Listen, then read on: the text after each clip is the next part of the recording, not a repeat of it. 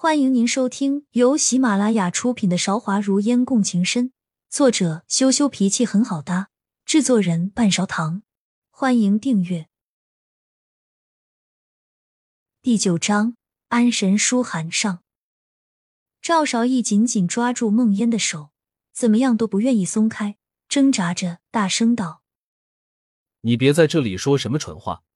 你今天要是掉下去死了，这渔夫逃不脱的罪过。”我会杀了这些开船的，让他们给你殉葬。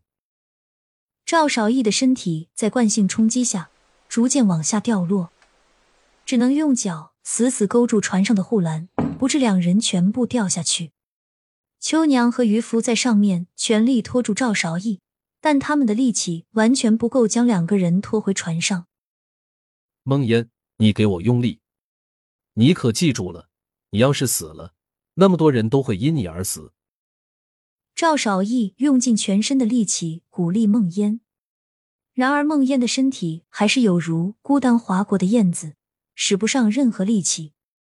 幸好仆从及时赶到，十几个人一口气将两个人拉了上来。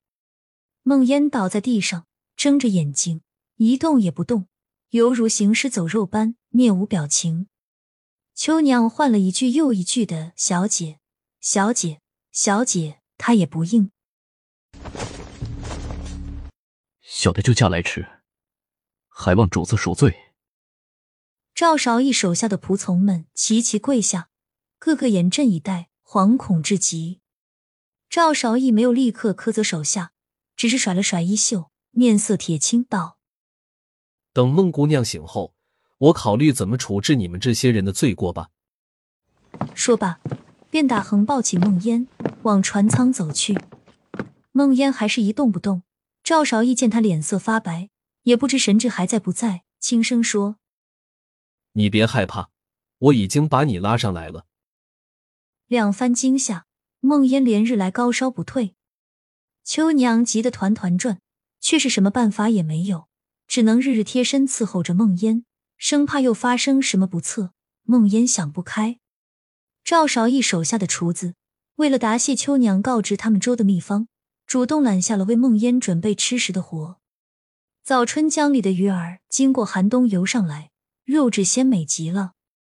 厨子细致的连鱼肉里的小刺都一一剔了个干净。只是可惜，孟烟喝不了粘稠的粥，少了些许味道。孟烟不知道自己这是怎么了，好像失去了魂魄，什么也不想想，不想吃东西。病也好不起来，发生了这样的事情，这病再不找靠得住的大夫照看，恐怕以后会落下病根。赵少义下令全速赶往上京，船以最快的速度滑行而上，不过两天的时间，便走了四天才能到达的路程。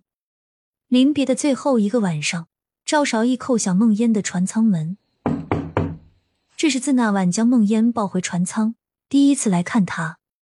见来人是他，孟烟的眼珠子直眼珠子转动几下，虚弱的连话都说不出口。赵少义摆手阻拦秋娘出去端茶的动作，道：“我跟你家小姐说一句话就走。”赵公子，那我就不打扰你们了。秋娘扶了下身子，不敢看赵少义脸上冷峻的表情，带上了船舱的门。梦烟，赵少义靠近梦烟。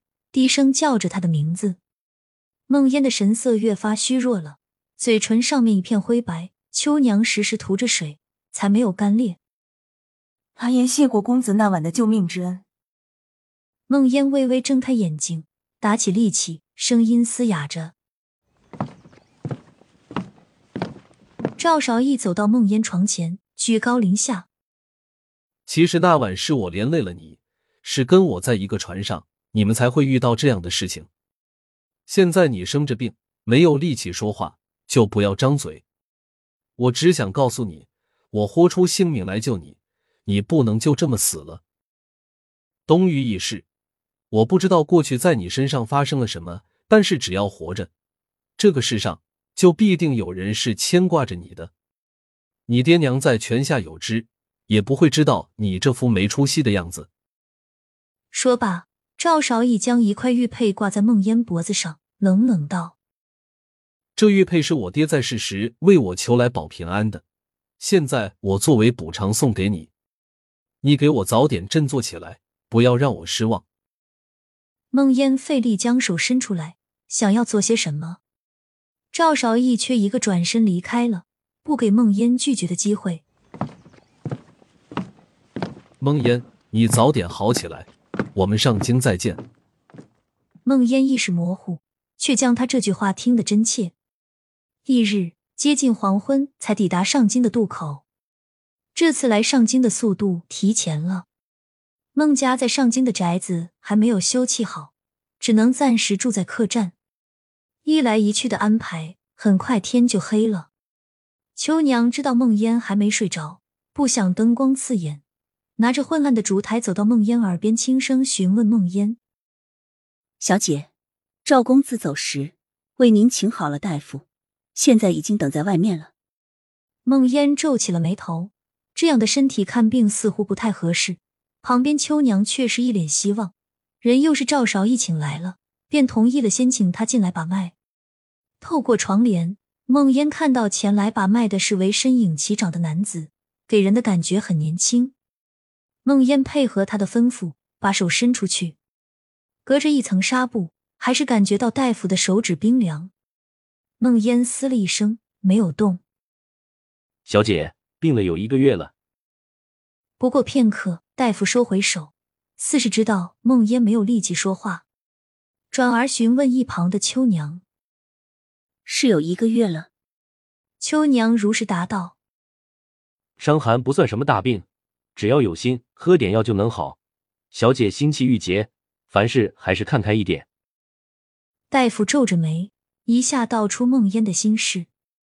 这一个月以来，除了身体乏力、行动不便的时候，会希望自己快点好起来。其余的时间，梦烟都在心里默认自己这场病是生的越久越好。昨晚听了赵少义的劝告，梦烟才有了一点好起来的动力。至少今天说话是有力气的。梦烟知道自己这场病生的已经够久了，试着问。那我还是继续喝原来的药。